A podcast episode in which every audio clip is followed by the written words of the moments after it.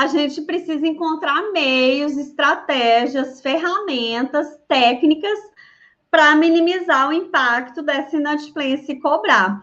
E aí eu peguei um dado aqui, ó, segundo o Banco Central, lá em, no final de 2019, eu peguei como referência para a gente ver qual foi o impacto da pandemia, de fato, nesse quesito, né, de, de devedores.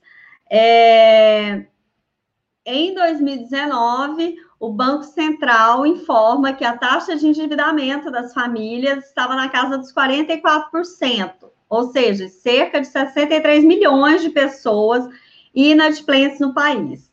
Em 2020, momento de pandemia, e esse dado é de maio, a Confederação Nacional, a Confederação Nacional é, do Comércio no Brasil constatou que 91 milhões de pessoas, 91 milhões de pessoas deixaram de pagar alguma conta é, nesse período. O que, que isso significa? É, que mais da metade da população adulta do país, né, a população que paga conta, está devendo.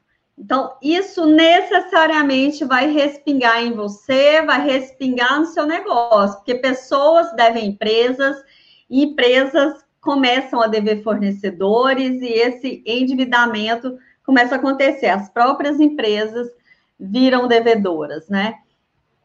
Bom, e é sobre isso que eu quero falar então. Quero falar como você vai abordar esse cliente, quais os melhores canais para você fazer essa abordagem, qual é o passo a passo, o processo, defendo tanto a implementação de processos do seu negócio para você saber em que momento está, né, dessa, das ações que você tem que tomar e qual é a próxima ação que você tem que tomar. Então, o processo nesse sentido é fundamental como que você vai montar esse processo é, para que não vire uma montanha de dívida, porque cá para nós, se você deixa de cobrar isso, cada dia que passa, essa dívida vai ficando maior.